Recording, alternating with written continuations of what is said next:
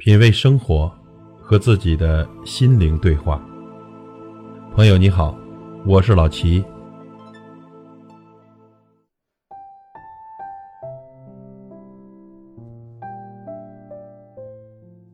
底层思维正在毁掉你的人生。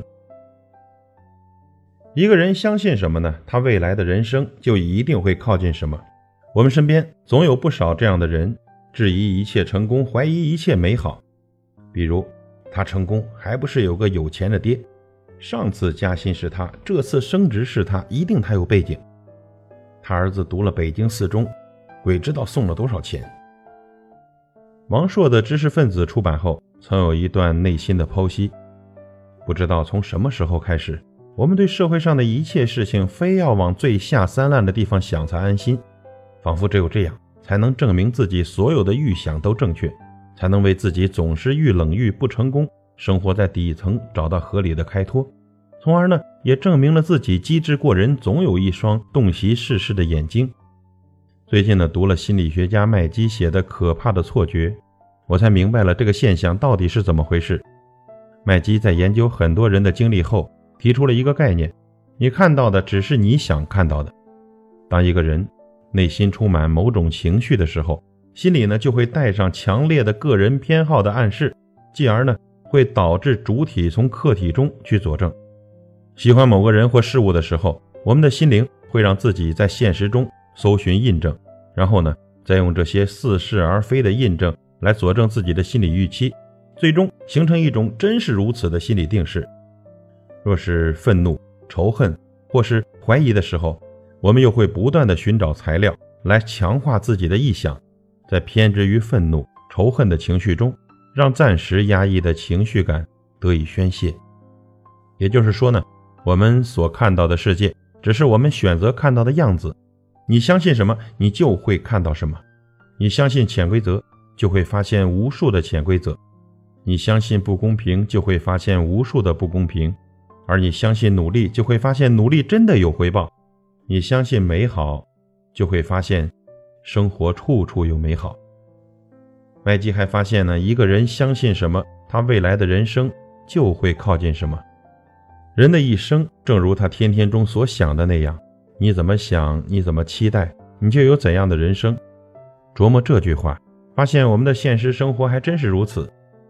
俞敏洪写过一篇《相信奋斗的力量》，文中讲了他一段经历。高中的时候，他的老师对全班同学说。你们在座的没有一个能考上大学的，以后一定都是农民。很多同学就这样相信了，不是中途退学，就是考一次就放弃了。但是俞敏洪不相信阶层会永远固化，他只相信努力和奋斗终会有回报。所以，考了一次不成就考第二次，不行就考第三次，最终考进了北大，人生从此改变。的确，这个世界。一个人相信什么，他未来的人生就会靠近什么。你相信什么，才能看见什么；你看见什么，才能拥抱什么；你拥抱什么，就能成为什么。人民日报的副总编卢新宁曾受母校之约回北大做了一个演讲，在演讲中，他说了一段发自肺腑的话：“我唯一的害怕是你们已经不再相信，不相信规则能战胜潜规则。”不相信雪场有别于官场，不相信学术不等于权术，不相信风骨远胜于媚骨，怀疑一切，往往就会失去一切。这不是唱高调，而是真心话。很喜欢顾城的一首诗：“你不愿意种花，你说我不愿意看见它一点点的凋落。”是的，为了避免结束，你避免了一切的开始。我们的人生之路之所以越走越窄。往往不是因为我们不够聪明，而是因为我们不再相信，因为不再相信而避免了一切美好的开始。记得某年冬天的某个下午，我打车回家，一上车呢，我就发现这辆车很温馨，里面还挂着香包和装饰。我刚坐下，司机就问：“你冷不冷？”我备有暖手宝。车一启动，司机又问：“你饿不饿？”我备有零食。遇到堵车了。司机又递上几本杂志，您翻翻。这样的服务让我大吃一惊。你什么时候开始这种服务的？我问道。司机回答：“从我觉醒的那一刻。以前呀，他是一个喜欢质疑一切的人。这社会太不公平了，没钱没权，什么都行不通。有一天呢，他听一档广告节目说，如果你想改变生活，首先就应该改变自己。如果你觉得世界太黑暗，那么所有发生的事情都会让你不开心。于是，我决定停止抱怨，善待每一位客人。以前呢，他的生意很一般，还经常遭人投诉。现在的业务十分火爆，无数的乘客抢着预订他的车。他说呢，我自己改变后，世界就变得美好起来了。遇到的每个人仿佛都是我的贵人。我下车时，他说了一句让我一辈子难忘的话：“你相信的，就是你的命运。”小时候最容易相信，但很快会被教育轻易信任是很不理智的行为，是一种单纯的、幼稚的、没有见识的行为。有了一点经历后，我发现，在越来越难以相信的成人世界，见识越多的人反倒越容易相信。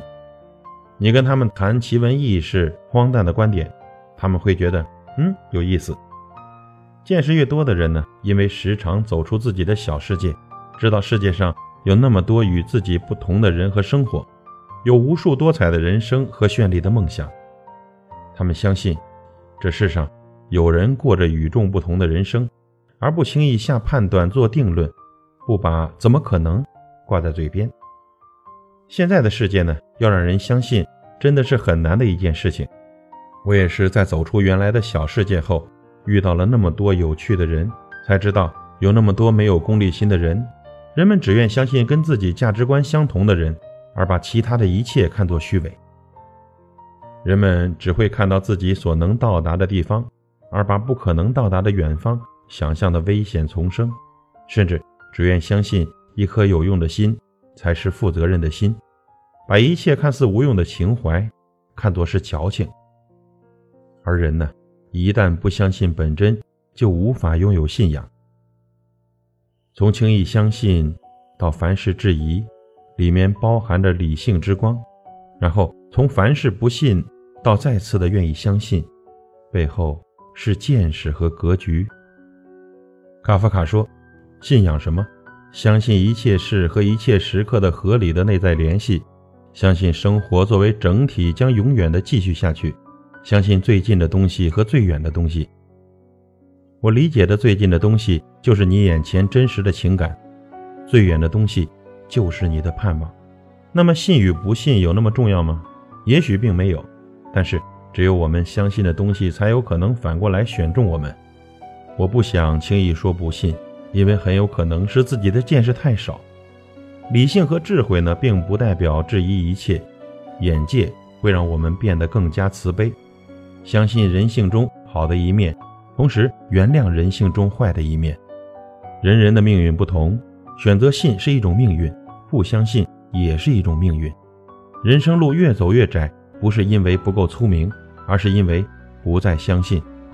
所以，朋友们，请您。也一定要守住心底的那一份光和热，那样的你，即便会被乌云笼罩，但身体里会拥有一把利剑，不再期盼乌云的散去，他们早晚会被你刺穿。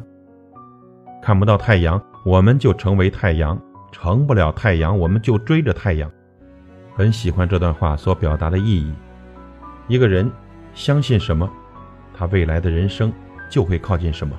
你相信什么，才能看见什么；你看见什么，才能拥抱什么；你拥抱什么，才能成为什么。因为你所相信的，就是你的命运。